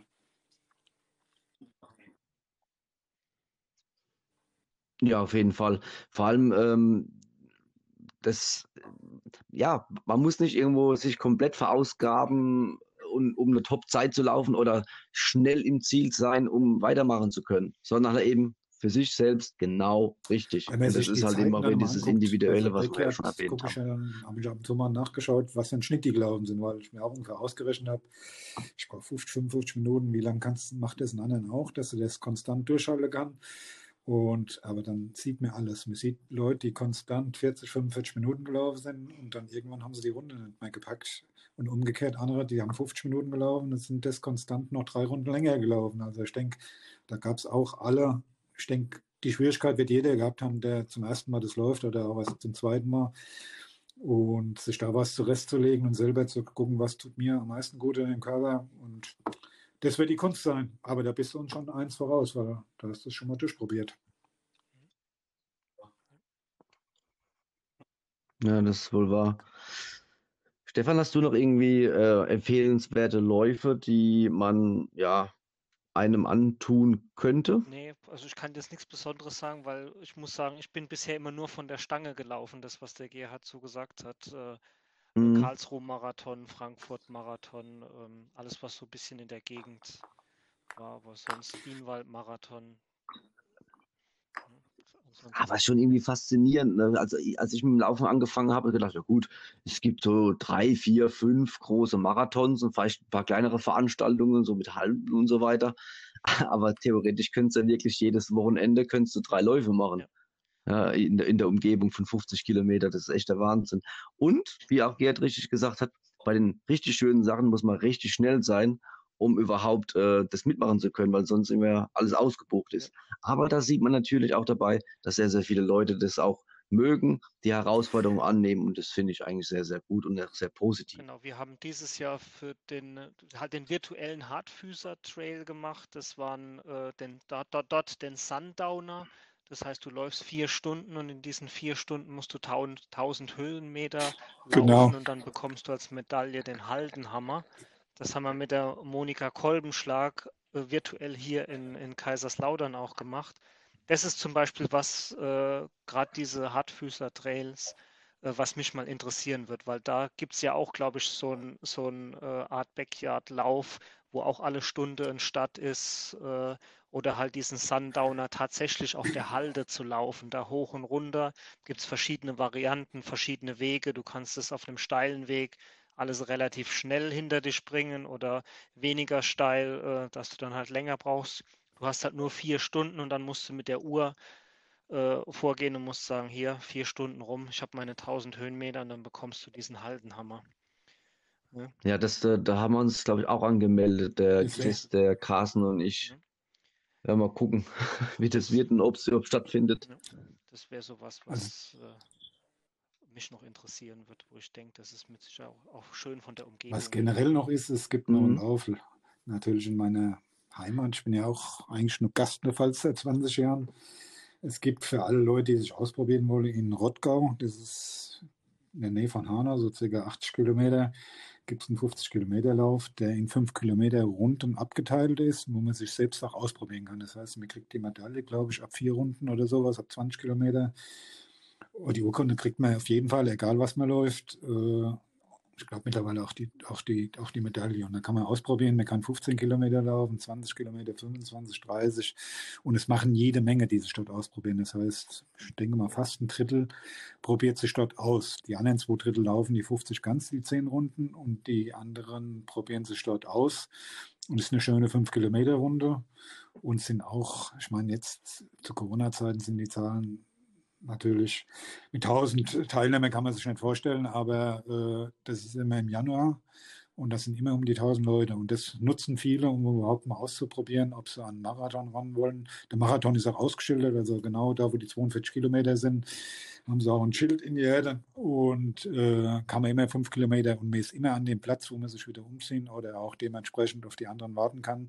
Ist eine riesenschöne Halle mit allem drum und dran und ist eigentlich so ein Kultlauf, in, praktisch der erste Lauf im neuen Jahr. Der ist aber leider, glaube ich, immer mit äh, hier mit ein, zwei Läufe, wo der immer zusammen kollidiert, deswegen kennen den nicht ganz so viele. Aber der Rottgau allgemein ist ein super schöner Lauf, um sich auszuprobieren. Oder auch, wie gesagt, ein Sechs-Stunden-Lauf, weil da kann man auch ein, zwei Stunden laufen und kann auch den Rest gehen und wieder anlaufen. Da kann man also auch immer experimentieren, wenn einer noch nicht bei so einem Stadtmarathon starten möchte, sondern ganz einfach sich da ausprobiert. Das ist immer eine gute Lösung. Das ist immer im Januar. Genau, in der Walerei. Ja, und wenn, man, sich um und wenn man nicht mehr kann, steht man nicht irgendwo in der Walerei, sondern hat es relativ äh, kurz dann wieder zum also, Start. Und da ist, äh, und viele probieren sich dort aus. Das heißt, mir ist nicht der Einzige, der irgendwo unterwegs sagt, man hebt die Hand und sagt dann, man läuft dann die nächste Runde nicht mehr weiter und dann ist gut. Dann kriegt man so einen Überhang, weil es meistens im Januar etwas kälter ist und äh, auch noch zu essen, zu trinken in der Halle und außerhalb. Und das ist immer eine Kultveranstaltung. Aber wie gesagt, in Hessen. Ja, es ist nicht so einfach, die Hesse in der Pfalz. Ich weiß das. Ah ja, Hesse. Ja, in 20 Jahren merke ich das noch hier. nee, das Einzige, was ich gemacht habe, ich habe das schnell. Hast dich aber schon gut ak äh, akklimatisiert, ne? Ein bisschen anders verlegt, aber der Hesse hört man noch raus.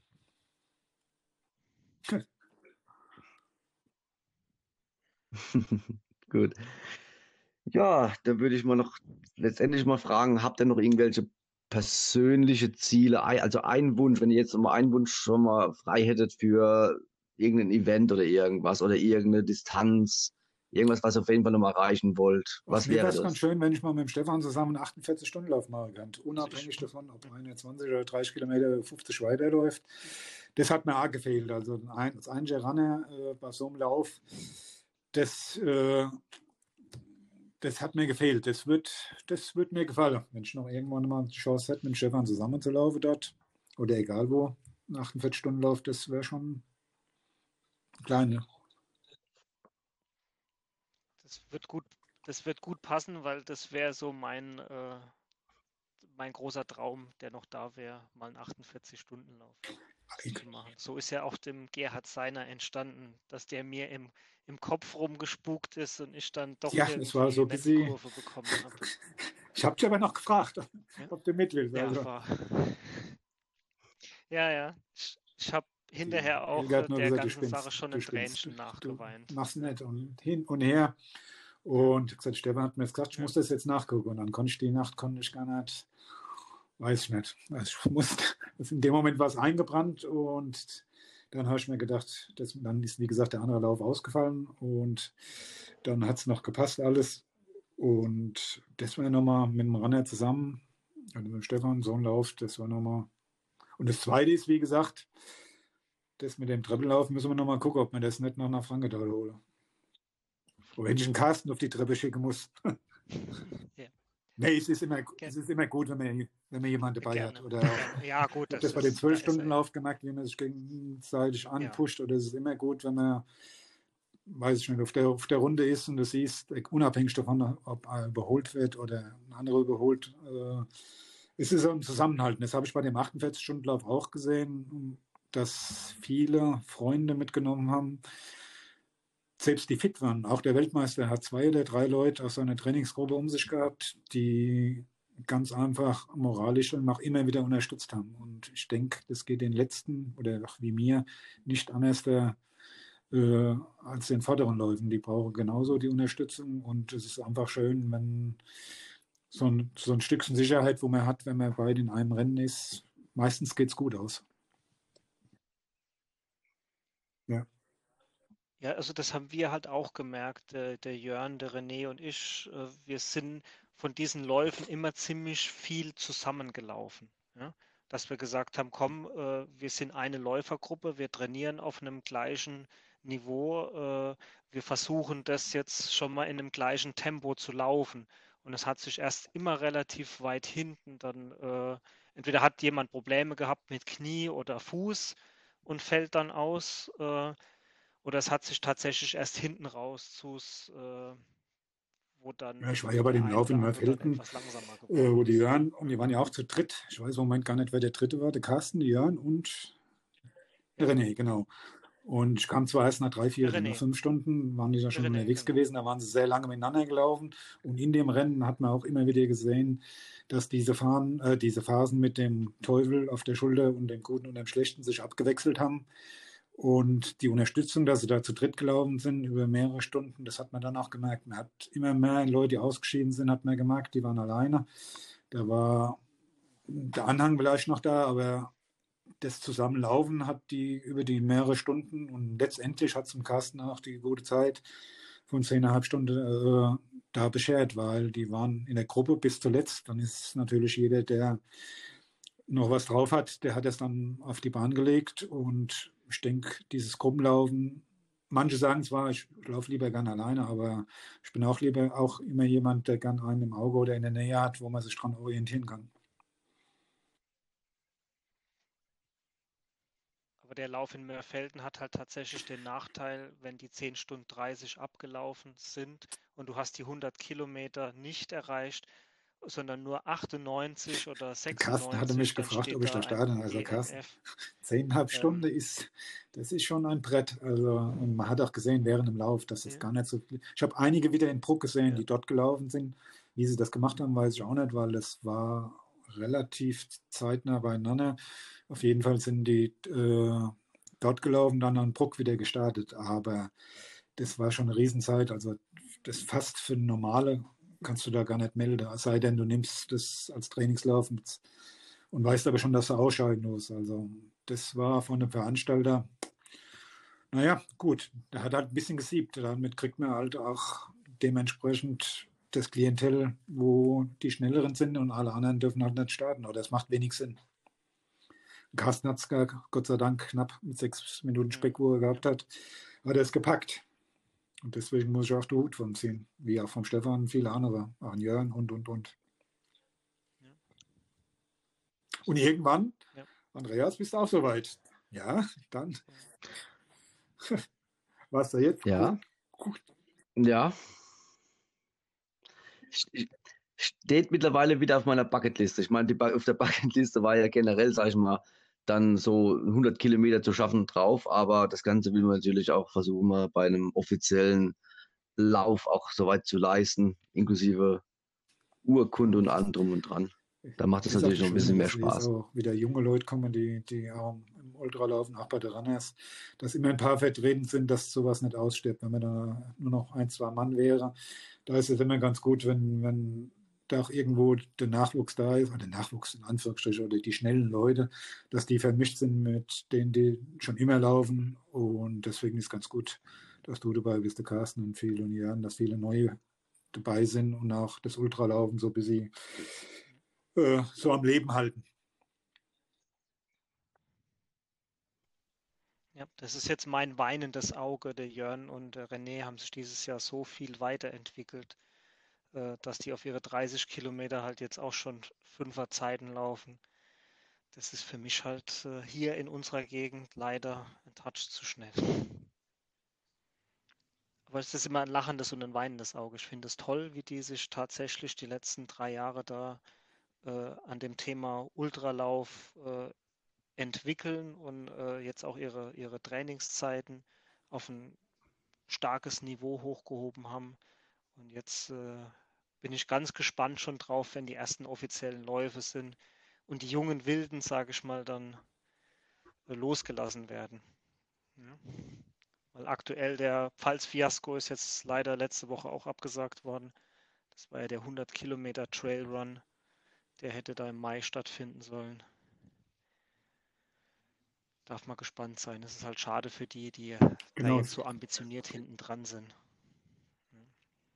Es geht halt eben nicht alles nur, es, es geht, halt eben nicht alles virtuell. Ne? Das, ist halt, das Feeling ist halt nicht da. Ne? Gehen, du bist gut drauf und kannst du aber nicht zeigen. Und das ist die Kunst. Da sag ich mal auch mehr, was denken die jetzt, äh, diesen Tokio verschoben haben um ein Jahr für die Olympiaden, können ja vielleicht gar nicht mehr mitmachen. Aber man soll sich ja nicht immer an anderen orientieren. Aber es gibt oftmals hat man eine Chance, vielleicht auch nur einmal oder auch die gute Form äh, ist da und man kann aber nicht starten. Er weiß selber nicht, er weiß, man ist gut drauf, aber man kann es nicht zeigen. Und das Virtuelle ist eine tolle Sache, aber ja. es ist doch was anderes.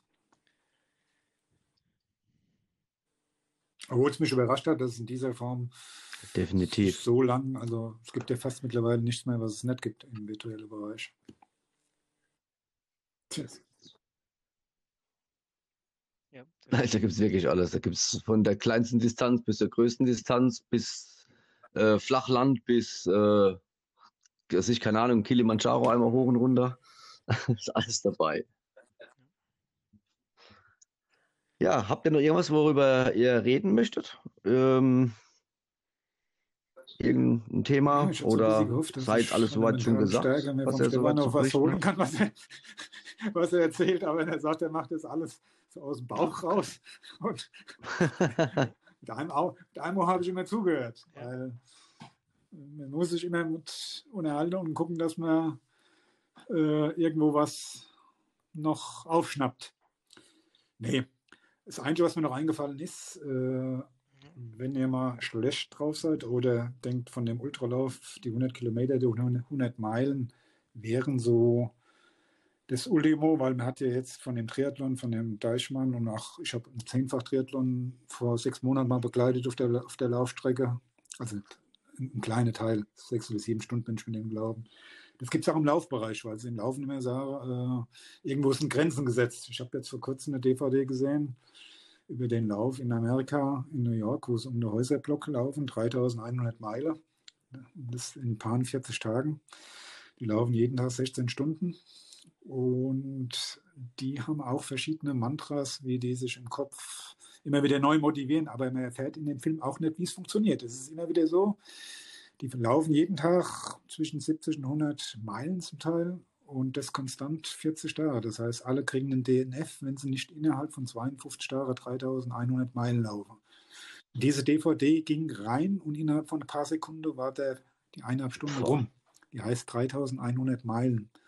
Und das ist, wie gesagt, äh, in New York, wo sie da eine Strecke, ein Kilometer oder eine Meile, weiß ich nicht, um die Blocks laufen.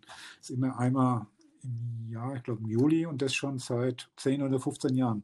Da habe ich auch noch nie was davon gehört, dass es überhaupt über solche Strecken, 5000 Kilometer, was gibt. Deswegen auch Mhm. dort gibt es wie beim, beim, beim Ultratriathlon, äh, es gibt keine Grenzen. Also es gibt selbst bei 5000 Kilometern gibt es keine Grenzen. Wie die das machen und dass das ein paar tausend Euro Stadtgeld oder Dollar Stadtgeld kostet, ist ein anderes Thema. Aber mich hat interessiert, wie die sich motivieren. Und die machen viel mit spirituellen Ja, Dingen, wie sie sich unterwegs irgendwelche Lieder und andere Sachen so in Trance versetzen, dass die da trotzdem ans Ziel kommen. Es kommen zwar von elf, zwölf Leuten immer nur zwei, drei an, die das packen, aber der ganze Film war faszinierend, wenn man gedacht hat, ich kann nicht weiter. Und dann sagen die, naja, dann bist du ungefähr nur 10% von deinem Leistungsvermögen. 90% steckt noch in dir. Das war also unbeschreiblich. Deswegen, wenn einer mal schlecht drauf ist, diese 3100 Meilen, das war eine DVD, die hat gepusht. Das, wenn man die gesehen hat, äh, das kann ich mir sehr gut unter vorstellen. anderem ist da noch ein Ritual von verschiedenen Mönchen drin. Die müssen in 1000 Tagen jeden Tag 90 Kilometer laufen. Um so ein Kloster rum. Da brauchen die so zwischen fünf und acht Jahre. Steht da bei Wikipedia drin. Und das ist so im Abspann auch noch dahinter nach dem Motto, wenn du immer denkst, es geht nicht weiter, es geht. Und diese DVD, die sollte man sich mal anschauen. Die ist von uns zwar so weit weg, aber manchmal kann man es schade damit überwinden, dass man dann doch zufrieden ist mit dem, was man selber gemacht hat. Ja, ja, das ist Ja, die, ich mein, Ja, man kann, man kann davon was auf sich selbst äh, adaptieren. wir, Ganz wir genau. haben das ja durch den Andreas Hesch hier gesehen, der für einen guten Zweck äh, zwei- 42 mal 42 Kilometer Genau. gelaufen ist. würde ich auch für Und, äh, also an 42 aufeinanderfolgenden Tagen ein Marathon Genau. gelaufen ist Ja. und den immer Ja. in vier Stunden. Also wie ein Uhrwerk. Ob auf dem Laufband, ob auf der Bahn, ob auf irgendwelchen äh, Runden. Ich glaube, sie sind auch einmal äh, gerade äh, weggelaufen und der Euler hat die Leute, die äh, ausgefallen sind, wieder nach Hause gefahren. Also ähm, das war für mich schon auch äh, irre, das zu verfolgen, dass ein Mensch äh, tatsächlich an 42 aufeinanderfolgenden Tagen Ja, ich bin einen bin ich mitgelaufen, habe ihn kennengelernt. Das war, wo man dann die Zeiten gesagt hat, habe ich auch gedacht, das kann nicht sein, 42 Tage. Ja. Das Ulgische war noch bei diesem Marathon, war die Ja. Polizeischule, glaube ich, in Edenkoben oder sowas. Die hat dort auch äh, mit 100 Mann, sind die da mitgelaufen. Und es war recht warm. Da ist er wieder vier Stunden gelaufen und die anderen sind so nach circa 5, 8, 9 Kilometer total nach jeder Runde immer mehr ausgefallen von der Polizisten dieser Sportprüfung da. Und der ist Runde für Runde ist er gelaufen und hat, glaube ich, alles von den 42 Marathon plus minus in vier Stunden gepackt.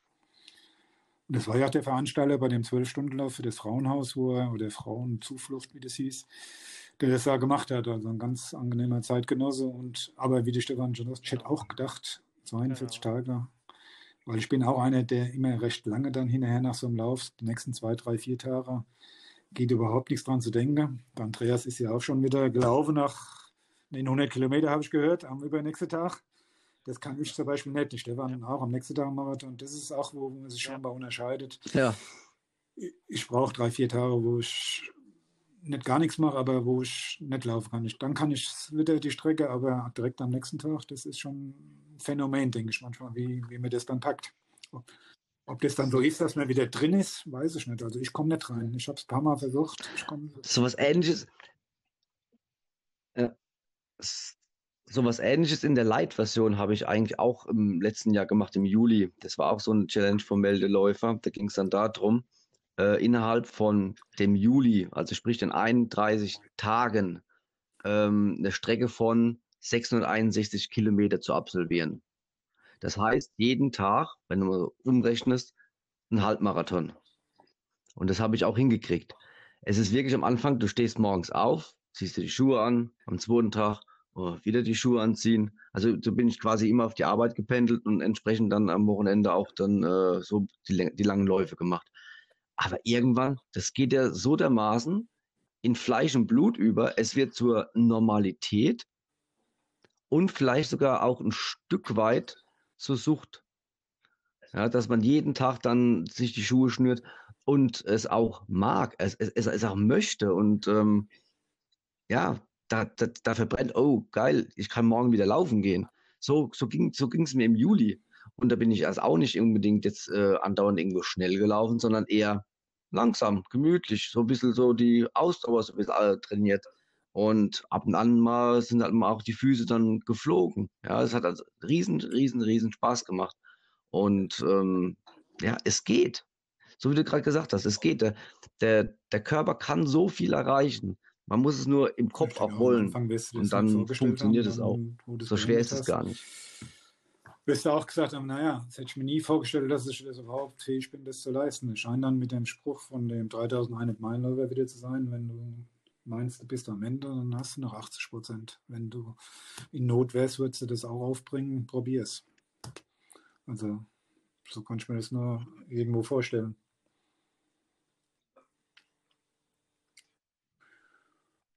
Gut. Ja. Hat Spaß gemacht. Gut, ihr Lieben. Ich möchte mich mega, mega mäßig bedanken bei euch beiden. Es war sehr, sehr informativ. Hat super viel Spaß gemacht, äh, was ihr so zu erzählen hattet. Ich nehme auf jeden Fall auch jede Menge davon mit. Von der Freude, von der Faszination, von der Passion, auch soweit von der Motivation. Also echt mega super. Vielen Dank, Gerhard und Stefan, dass ihr da dabei wart und eure Beiträge gebracht habt. Und zum Abschluss sei jetzt natürlich noch zu sagen, verdient euch euren Kater. Ob den in der Muskulatur Dankeschön. oder den über die Kehle. Stefan, und Andreas bleibt gesund. Lieben Dank nochmal. Jo, super. Danke, danke, danke, danke. War klasse. Danke. Ja.